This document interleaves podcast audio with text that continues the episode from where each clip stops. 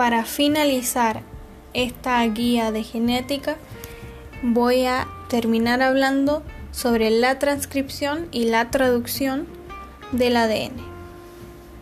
La transcripción y traducción son procesos que la célula usa para elaborar todas las proteínas que el cuerpo necesita para funcionar a partir de la información almacenada en las secuencias de bases del ADN.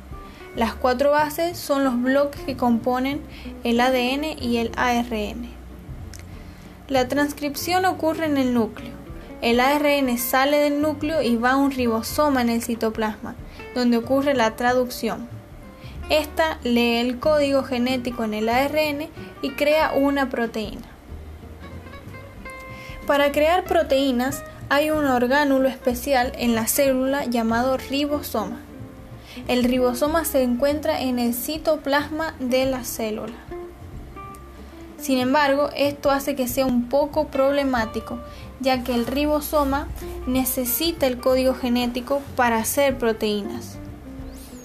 Para resolver este problema, la célula ha encontrado una simple solución.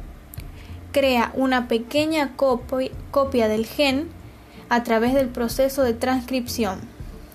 Esta copia es una pequeña molécula llamada ARN mensajero.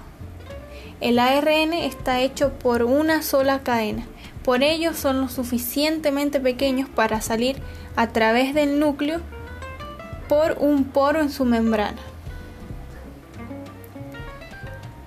El ARN mensajero se traduce a pequeños bloques de construcción de proteínas.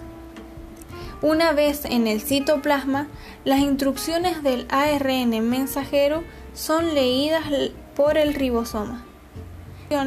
El ribosoma junta los aminoácidos en un orden específico para formar cada proteína.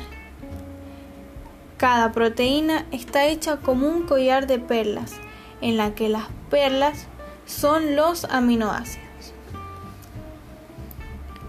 El objetivo de la transcripción es producir una copia de ARN de la secuencia del ADN de un gen.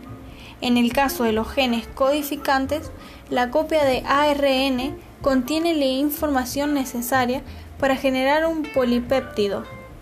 En la transcripción, una región de ADN se abre.